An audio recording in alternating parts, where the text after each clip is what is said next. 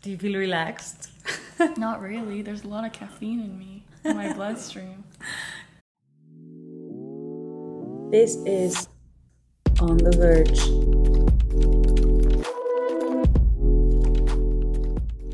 Welcome to Hi. On the Verge. New episode, new guest. Thank you for being here Thank you for having me and for saying yes to in recording. your home. We haven't seen each other in a while, actually, and we used to I see each other all the time. Literally every single day. I know it's, it's crazy, and I feel like that's part of why I've been finding life post college so hard. Because you don't have me. I don't have you. exactly. But okay, so this is Jasmine, my friend from Boston. No, she's not from Boston. We became Yeah. friends in Boston. You're from San Francisco. Oh. Tell people a bit more of who you are. What's your background? I don't know. What are you're doing now? Um, my name is Jasmine. I'm from outside of San Francisco in California. And I went to BU where I met Teeny because I don't know, part of me like senior year was like, I'm gonna move across the country, like I'm gonna be so independent, real middle child vibes. Like Same. I'm gonna move across the world and make it on my own. And BU was like, we have this new program, like we can you can do both health science and finance because I was always like, oh, I'm gonna like be in big pharma, like that's like my thing. And so I went to BU, and then I met Teeny. And then after BU, I'm a finance bro now. I moved to New York, and now I And do now finance. here. I do modeling, and I love it, which is a really hot take. That is a Um, hot take, and I love that you love it because I'm in the opposite spectrum. Yeah. And I think it's so interesting to get two people that come from technically like the same background. We could say we went to the same school, Mhm. and you're living that life and loving it, and I'm living that life and I'm hating it. And I think that's a great example of the diversity within Yeah. what each person can do and should do. When you came here today, I Yeah. gave you the pitch of the podcast. Mm-hmm. Listen to the intro. Listen to the intro together. Oh, it's so embarrassing for me, It's but I'm. I'm getting over it. No, I, I'm forcing myself to listen to it because that way You get used to hearing. I get used to hearing it and I like I need to be okay with doing it because if I'm so embarrassed then like uh, I'm never gonna Yeah, succeed yeah. at it. So, I don't think I'm gonna be used to it. Like if like if I listen to this, I'm gonna be like, oh, but well, the point is I was showing you this, and I told you that I want normal people to talk to other normal people, and what they go through, and I Mhm. think we spoke about many topics today that are super interesting and that a lot of people might relate to and maybe some things that I didn't experience. And one thing that I really liked that you said today is that a goal for you this year was to work on your family a bit. That's such an honest and great goal to have for the year. How have you been doing that and how has it helped you? Well, it started because I like moved obviously, and I was away from home for so long, and every time I did come home, it was like, oh, like Jasmine's back, like let's do a bunch of things like with the family, and then when I did come home, it wasn't always like, oh my god, mom, dad, I missed you so much. Like, let's hang out every single day. Like, let's talk about everything I've been doing in college. It was very much like, oh, hey, mom, hey, dad, uh, I'm gonna go hang out with my high school friends. Like, great to see you, you know, like, great to see you. Thanks for keeping the car warm, you know, see you later. And then my dad one day was like, this is not a Airbnb. Like, if you're gonna come home, like you should spend some time with us. And I was like, okay. So then I did. And I think like when you go to college, your parents start seeing you as like older because now like you're living on your own. And my parents always saw me as like very young because I did go to college when I was like 17. So I wasn't even like an adult. Like I didn't even. you were a baby I know. I couldn't even like open my own bank account. I couldn't do anything. Like I was still like technically like a minor. Um, so then like when I did start coming home during college, they were like, "Wow, like you're very different. Like you're living on your own. Like I don't know, you're so different." So then they started treating me older. So then our relationship changed in that they could tell me more things. Like they could tell me about work, and I would understand certain things, or they could tell me about their college experience because they also went to college in the states um, and we could like just like share more real talks than you would like when you were in high school and you're like oh like i'm just waiting to turn 18 so i can move away from here Mm-hmm. um, so i think that was a big change and then the next big change was their big divorce um, in last summer. I technically it's still ongoing, so I always So- knew they were gonna get divorced because they didn't have the most normal like romantic mom and dad relationship. Um, and my mom was always like in my room. She her closet became or my closet I guess became her closet because she moved all her stuff into mine.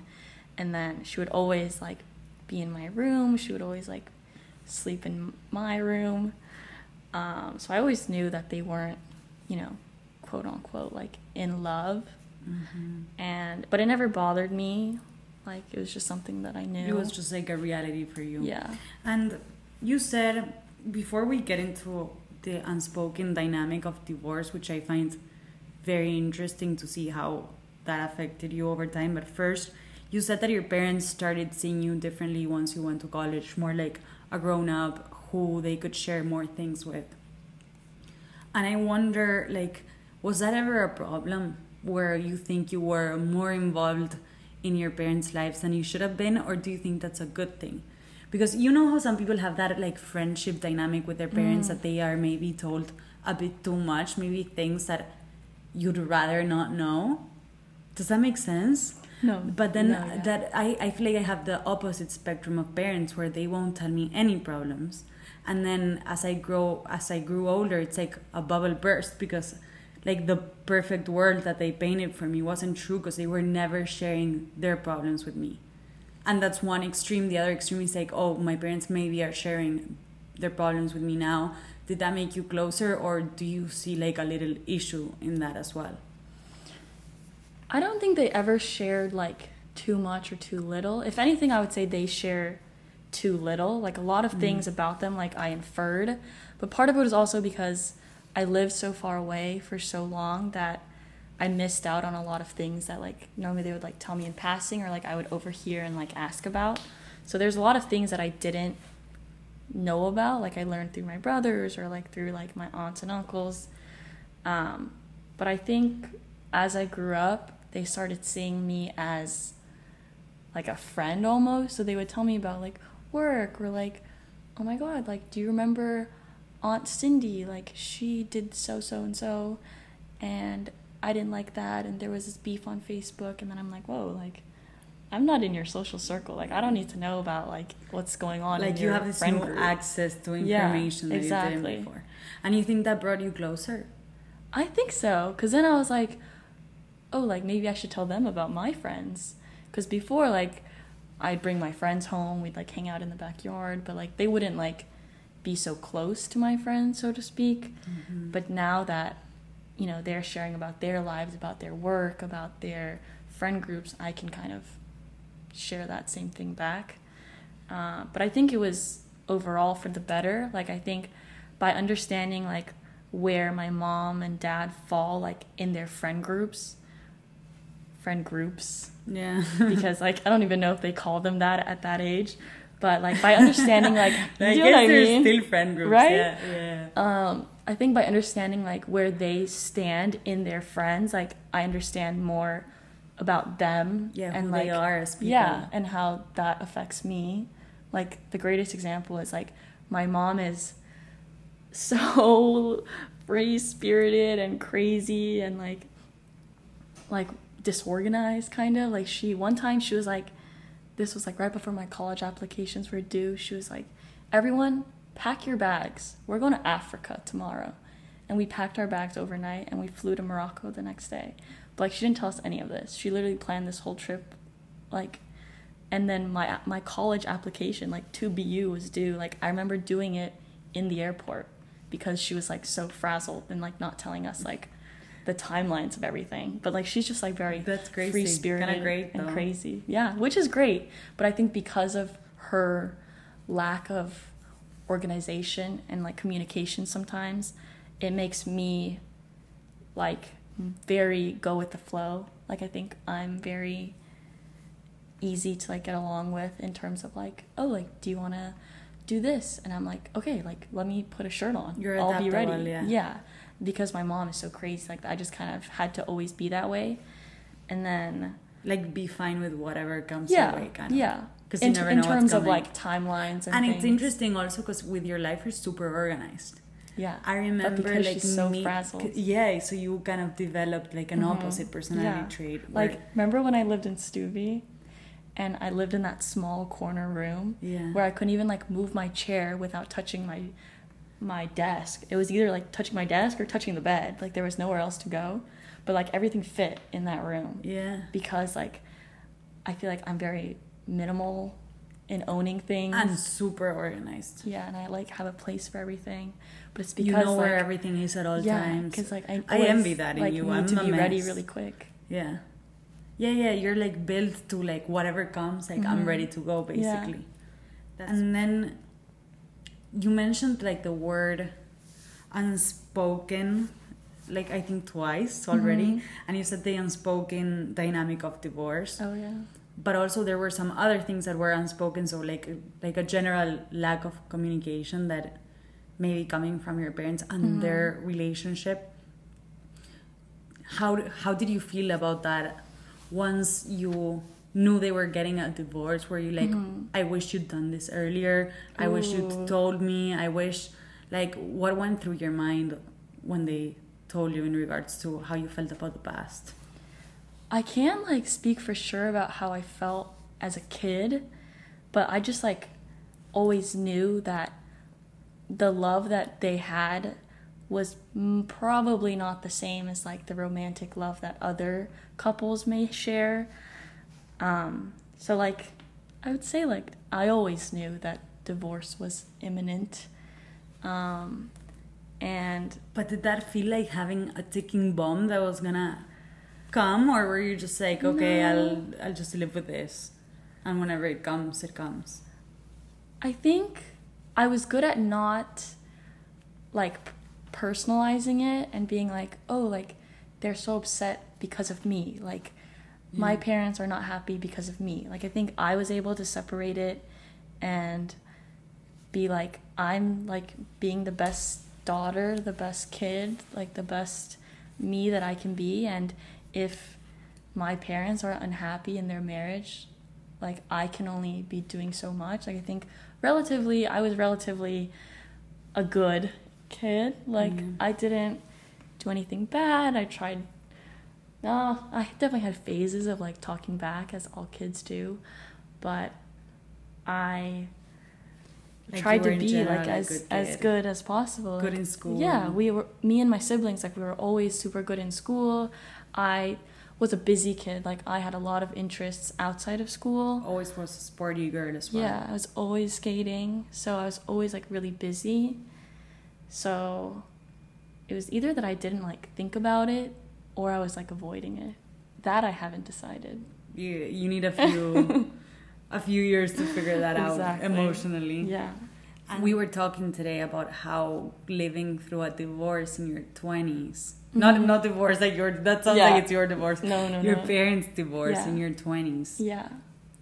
i mean neither of us would know on on the teens or like earlier life even Mhm. like childhood because we hadn't haven't lived through that but we were still saying must have it would have been super different to live through a divorce earlier. Hmm and that living it during your 20s the divorce of your parents has some factors that actually make it super hard. Where True. you're technically an adult now so people are like whatever happens with your parents marriage is like no longer truly your cor- concern because you're now you're now a grown up you know do you think it's harder to find a support system going through your parents divorce now that you're in your 20s Hmm. In the beginning, I was like super private about it because I was like, I haven't heard of any of my friends like their parents have either been divorced their whole lives or like are so happy because they're finally empty nesters. They can finally enjoy like what life was like before kids and like, you know, they're like falling in love again. But like my parents were the only ones who are like this is the best day ever. My kids are all in college. It's time to live my life. And then I was like, wow, like in the beginning I was like, wow, like did I stop like my mom and dad from like living their lives and like was I the reason that ah. they stayed together? So like there were like two different schools of thought. And then I was like private about it, not because I was embarrassed about it, but just because a part of me was like they are on their own, like I'm on my own, like maybe I shouldn't be thinking about it and dwelling on it and talking about it because that's like their decision. But at the end of the day, like we're still like a family. It is something that affects me and that I will talk about because like we were saying like it's part of like your story and like it's definitely like affecting This me is something still. so important that we said today that even if your story involves other people, you're entitled to the feelings because Yes. it's part of your story. yes. Yeah. And so you're you have basically a right to feel however you feel about your Mm-hmm. Parents' divorce. Yeah. And it's nothing like personal about either of them or like my siblings. It's just like this is something that's happening in all our lives and it's something that's like affecting all of us. Do you think it has helped in any way with your relationship with either of your parents now that like there's this Mm. unspoken thing that's no longer there? Do you think they're like now more honest with you and that you're building more trust with them? That's so interesting. I actually think it's quite the opposite. Like, I think by them divorcing, part of it is like them being like, we're not just not married, we're like not really a family. So, like, without like saying too much about like the characters playing in my family, like, I think the divorce was like, we're all in individuals, let's all live our best lives, you know, like, obviously, like, we're including you basically. yeah, like, you know, someone has a house here, a house there, someone's going on vacation here and there, and like, I feel like if anything, like, it, everyone's more individual now, and everyone's living their own lives. The five of us, So you kind of lost your nucleus. yeah, like it's really spread out, and I think it's because, like, we don't speak of it, which I think they thought it was a good idea. They were like, let's keep this divorce between the two of us and the lawyers so the kids don't feel upset about it. But if anything, the lack of communication and knowledge on my end is more upsetting because it leaves me all the imagination in the world to guess like what's going on between them. Yeah, and sometimes the imagination is actually Yeah. much more horrible than the facts. Yeah.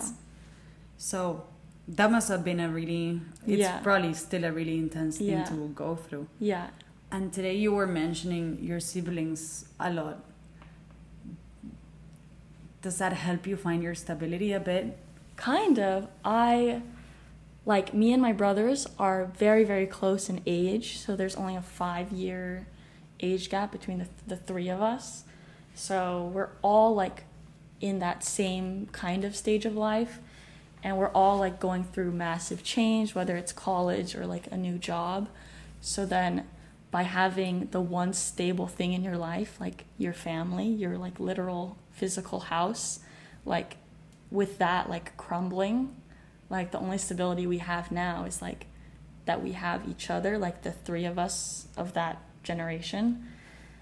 So we've definitely like gotten closer, trying to like talk about it. Uh, we're just beginning to think about who we are as people, who we are in the family, who we are as siblings. And i- it's super interesting to me that you mentioned like your family kind of being torn by your parents' divorce and they are kind of letting go of the effort to keep the family together. And now it's it seems like it passed on to the next generation which is you and your siblings. And now you guys' job is to make the effort to keep that nucleus. Mm-hmm. Even if it's just the three of you and with each parent separately mm-hmm.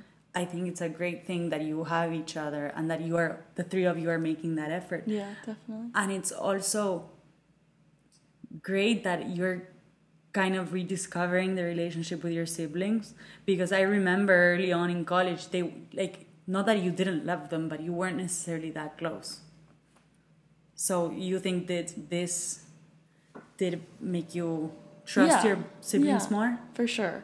Like I think I don't know, maybe we all had the same revelation at the same time, but we were like, wow guys, like it's the three of us It's the out three of here. us Like the let's world." create a group chat and really stick to it and really like hash things out. And part of it was like we got two cats over COVID when we were all still living in the same house.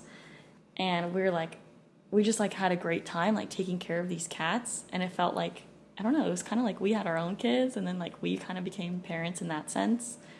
So, we've been like definitely way closer since COVID and like just COVID was special cuz like we all got to live together again, which we never would have gone I to feel like ever that was again. special for everyone in that sense. Yeah. Like people who are lucky enough to spend it with their families. It was, even though COVID was horrible and a lot of people lost a lot of things and Mm-hmm. it was just a bad time, it was a good moment Family, to reconnect with family.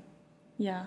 And I think that might have been when my parents were like, let's never live together ever again. but it was good in the sense that, like, it was also kind of like the last time we all lived together in the same house. So those were like good memories to me. To me. No, but still, that's important, and at least you have something to Mm-hmm. hold on to, like in your memories, being like this. I I get this as a memory to live through the times that may I might not have it anymore, and that's that's super valuable. So this is a podcast for people in their twenties, Okay. and we were mentioning like living through this divorce in your twenties. Yeah. How did how does this impact who you are as a young twenty year old? Yeah. Well, okay. What I was saying earlier about like your family being like family and like your literal house, like where you grew up, like where all your childhood friends are, like where like you're familiar with the roads and you don't need a map, like that like all like crumbled so quickly right when I was starting the biggest change that I'm ever going to experience, like moving to New York, starting my first real job, trying to like make it in my life, mm. like knowing like where my career is going to go, where I'm going to go.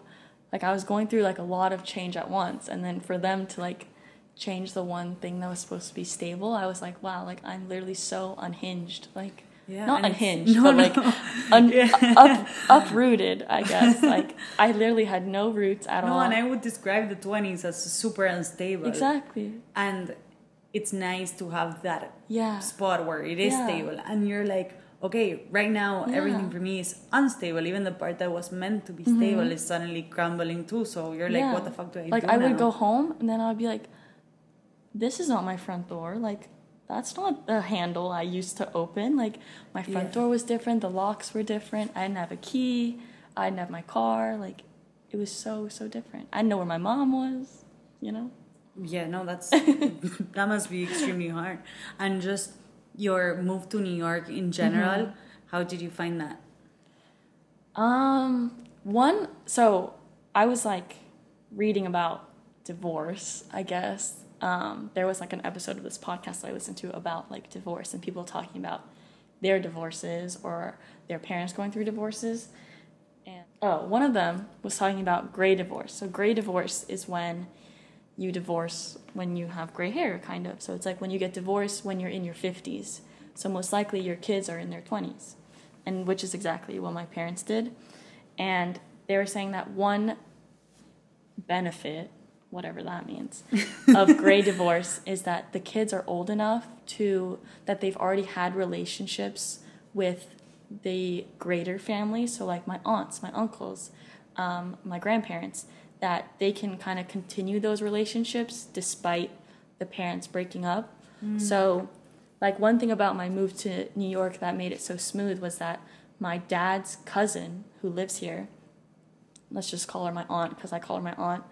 Um, we've been really close, and like I've been seeing her a lot um, because I think like she kind of knows like what my parents are going through, and she kind of like assumes like what I'm going through. So she's like very willing to like be like another parent here in New York. So she definitely like made it easier to be here. because I knew like I would have family here. Yeah, that's Yeah. for me. It was such a monumental thing when my brother moved here. I think having family Mm-hmm. Yeah. around this Yeah. and just like knowing that they're there. And what I admire about all of this with you is that even though you're living through a hard time, you made every effort to still build your family. Mm-hmm. Even through your parents' divorce, you're like, okay, I'm trying with my siblings. I'm talking to my aunt a lot. Like I'm I'm building that nucleus Mm-hmm. Yeah. for myself because it was kind of torn. Yeah. So now I will make that effort to have that system, and that's really great of you to do for yourself, honestly. Mm-hmm. And we were also talking about romantic relationships a bit, and you said you said the phrase my favorite topic. now I never want to get married. Like, do you truly mean that? No, of course not. Well, first of all, I think No, no, I think it's very valid. I think some people don't want to get married, and I'm like, you go. yeah, we all But- know someone that doesn't want to get married. Exactly. We all know someone that doesn't want to get married. I feel like I'm the person who would say that. I don't really mean it. I really do want to mean, believe in I think marriage. a lot of people like dream about their wedding and they dream Yeah. about their family and their kids and I've just never been one to dream about that. I don't think I have Okay, wait, wait. Can I interrupt you here? Okay, don't- Your don't say any first names. boyfriend. Don't say any no, I'm not gonna say any names. well, but go, keep going with Okay. what you were saying. About- so you're like people dream. You're gonna have to cut this out. we cannot be speaking of this. Okay, let's restart. When you said romantic, you need to stop laughing. Wait, I find it so funny. You're in denial of your own Yes, past. because I literally don't even consider him a boyfriend. Like I literally don't consider his existence No at way. all. I'm serious. You know what? You learn from your past. Embrace it. No, that one was bad though. Yeah, fair enough. But I think the bad ones teach you a lot. That's why the second one was so good. That's why the second one's better. Yeah. Let's say And that one was, imagine the was future that was boyfriend uh, zero, and then I had a real boyfriend. Okay, I, I see what you're saying. You know what I mean? Yeah, yeah, yeah. Fair enough. Okay. Okay, but so you were saying people dream about their weddings and stuff. Yeah. And today you mentioned to me the phrase like, oh, now I, I don't want to get married. Yeah. And you said you, you didn't really mean that.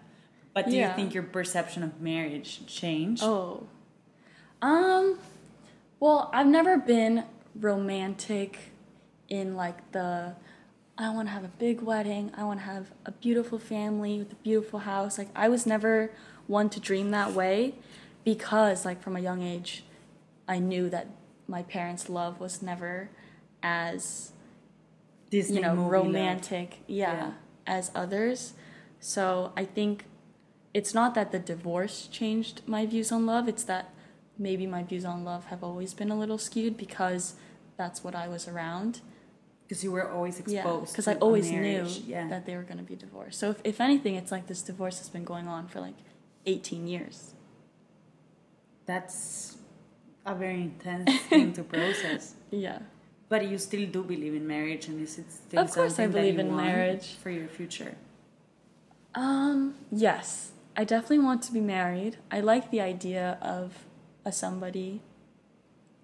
I don't think that they're your other half and they complete you and that there's only one out there for you, but I do believe in like growing old with someone and like sharing a lot of like moments with somebody.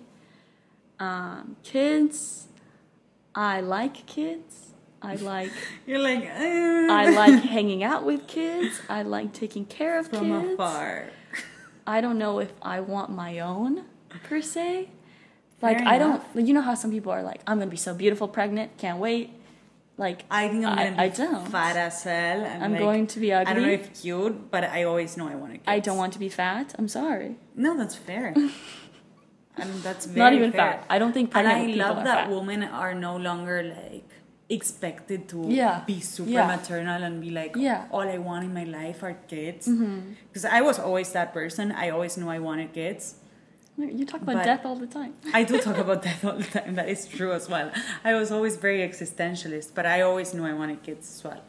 but I, I love that that's not a pressure that a woman should want kids and yeah. love or that you're like unfulfilled. if or you not- yeah them. that's such such bullshit everyone's mm-hmm. different maybe Yeah. you really truly don't want kids Yeah. i saw wait sorry this is so off topic with what we were talking about with you but please watch there's like a chelsea handler tiktok of you know the classic like misogynistic dude going like women are so unhappy because now they're working and making their own money and they're not like stay at, at home wives who take care of their children and they're like miserable and alone.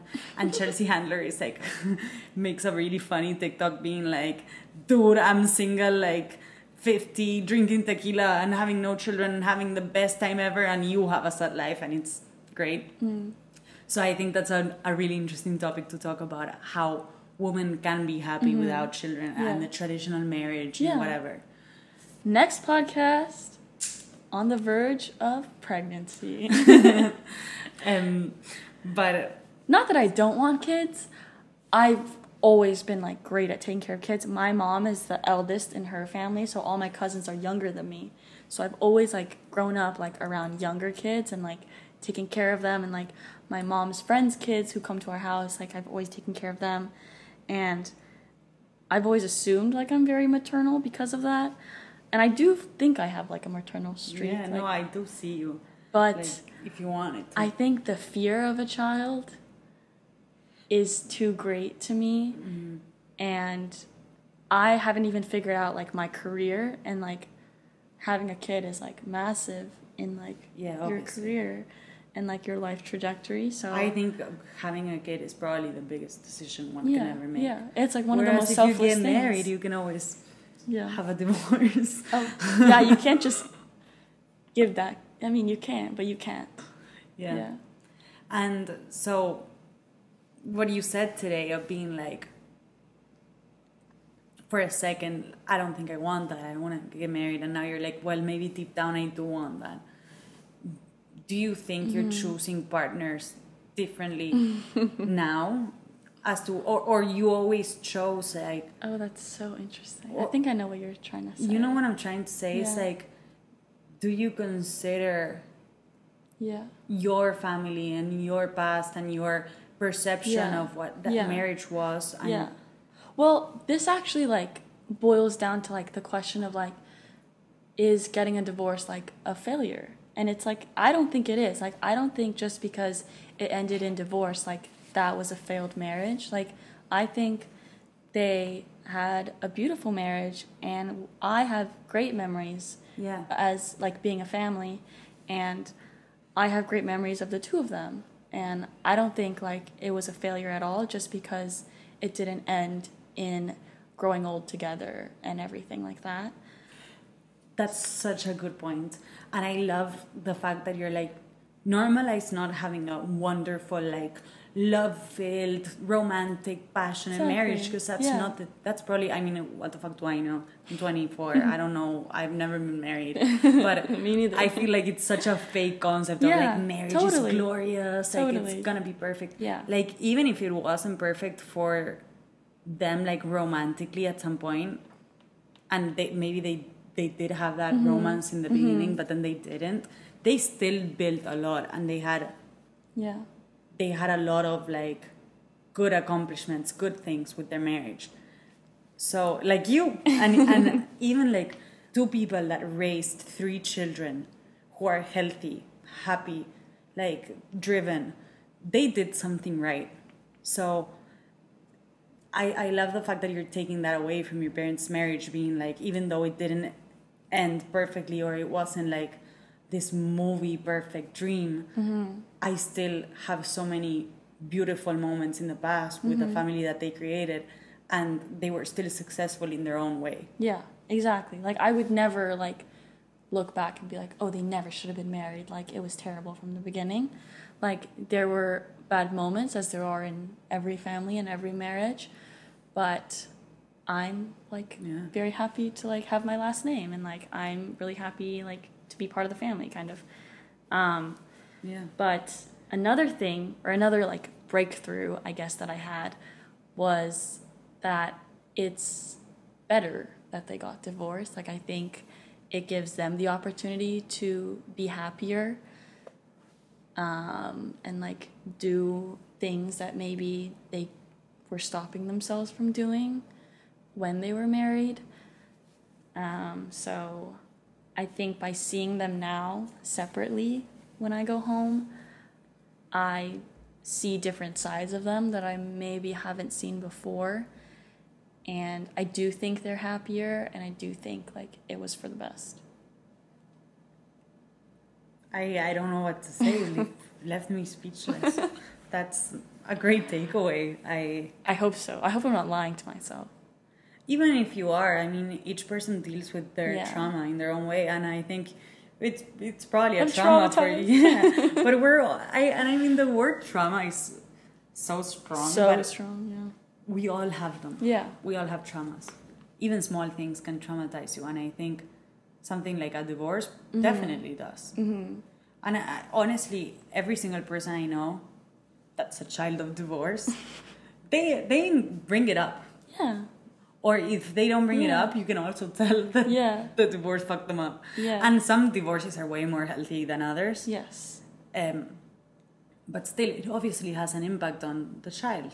Yes. And even if you're 20, deep down, Yeah. we're all children. I know. even our parents are children. I know.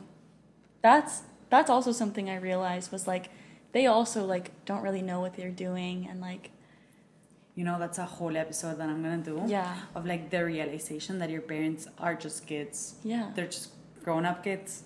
Yeah. And they are pretending to know everything, but they don't. Mhm. They know the same amount as you do. They just have a few more years. But so, yeah. And the one takeaway, well, not the one takeaway. I guess I want to repeat a thing that you said, a phrase that I really, really liked. Okay. You said, when you were talking about home, you said you're familiar where you are and you don't need a map. Yeah. For some reason, I really fucking adore that Yeah. phrase. I think that's what home is. Exactly. It's not needing a map, you know where you are. Mm-hmm. And it's both literally and metaphorically. Exactly. And I think why the 20s are so hard. It's like you because need because a map you need all the Google time. Map, Apple Maps. You need not maps. sponsored. you need maps all day at all times, every Yeah. minute, every hour. yes, because you have no idea where you are, and you Yeah. literally can't even orient yourself. Like even when you're on a corner that you think you know well, you're like, do I go up, down, left, or right? Like you actually don't know. Both emotionally, Yeah. physically, Yeah. in every aspect. So that's something to think about. Mm-hmm. Jasmine, this was great. Yeah. Thank you for sharing this. I Of know this is like this is a big deal. It's very Yeah. deep and important And it's ongoing, kind of. and it's ongoing and I think you handle yourself wonderfully. Thank you. That means a lot. You always have me to count on to talk to. Oh. But I really appreciate the fact that you share this because I, I'm hundred percent sure a lot of people go through the same or have gone through the same. Yeah. Yeah. I think a lot of parents do wait for their kids to go to college to get a divorce. Yeah, a lot do. They really do stay together for their families and I think it was very noble of them and like I'm very grateful that they did that. I think like I'm not sure that I would have dealt with it the same way had I been 15. Um, so I think because I am 20, the ripe age of 22, I can process it very differently. And it feels like I'm entering like a new era of like me. And I have like so much more clarity on like my family and how they have affected me and like where I grew up and how I grew up. Mm-hmm. And it does like make me who I am. And I'm like taking that with me as I start like my job and like start trying to like make roots in a new city. I love that for you. And last thing for us to close, I want to recommend to people who listen to this Yes. something good for them. Either a mean? movie, a book, a podcast, Oh my gosh. Anything that you so consume, many. a song. Just I pick really one thing that you're so like, this makes me feel good or this helps me. Okay.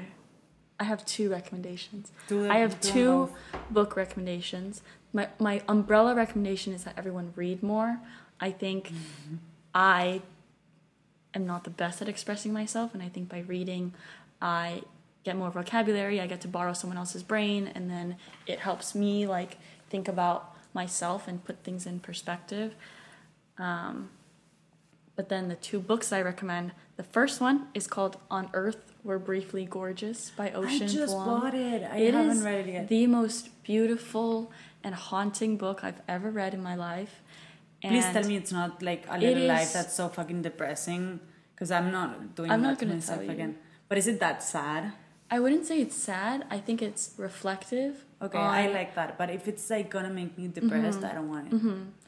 I think my mom and I have a very different relationship than most mothers and daughters uh, because we're both mother daughter and friends and roommates and coworkers, You're all the and it's very very interesting.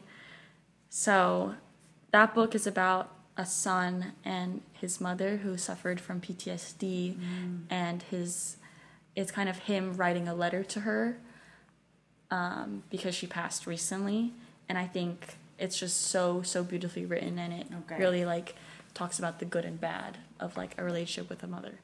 And then the second book I, I recommend is kind of like a self help book, not really. Um, it's called The Defining Decade, and it's literally about your 20s and like how important they are to the rest of your life. And it goes through different factors like of your 20s. So like one of them would be like love, and it talks about like both romantic love and like love for mm-hmm. just like your friends. You know, that's though that's interesting to bring up here. I'm gonna read it and then try to talk about it. Okay. Because I want this podcast to be the opposite of that, where I want because it does tell you what to do. Yeah, and I don't I don't want to be told what to do, and also the fact that people call it the defining decade, and the fact It's that so there's much so much pressure. pressure. Yeah. I'm like, just take it off, because your twenties are meant for you to fuck up, in my opinion. Yeah. But at the same time, I At the same time, you get your shit together. it But like yeah. it like put it in perspective for me like i am so lucky to like be in my 20s right now and like i do want to make the most of it and Yeah. like i feel like that book like tells you like what the rest of your life is going to be like so then like i can envision the rest of my life and then be like are the decisions i make today yeah. helping like achieve what i want to achieve and it like, Yeah. I I have like a personal conflict at the moment with thinking so far ahead because also it's mm. kind of like taking for granted that you will have that future, you know? And but but I think that's there you go whole- with your death again Yeah, no, truly. yeah, there you go with the, the, my thoughts of death, but I mean that and sometimes I feel like it would be easier Yeah. to go through the Yeah. 20s without all the pressure. yeah without like trying to be like i need to do this so i can achieve this by age 45 Exactly. Yes, Exactly. 100%. But still, thank you for both recommendations and thank you for being Yes. on and Of for being course. great Thank and sharing you for so having much. me. Bueno, bye everyone. Mwah. See you next time.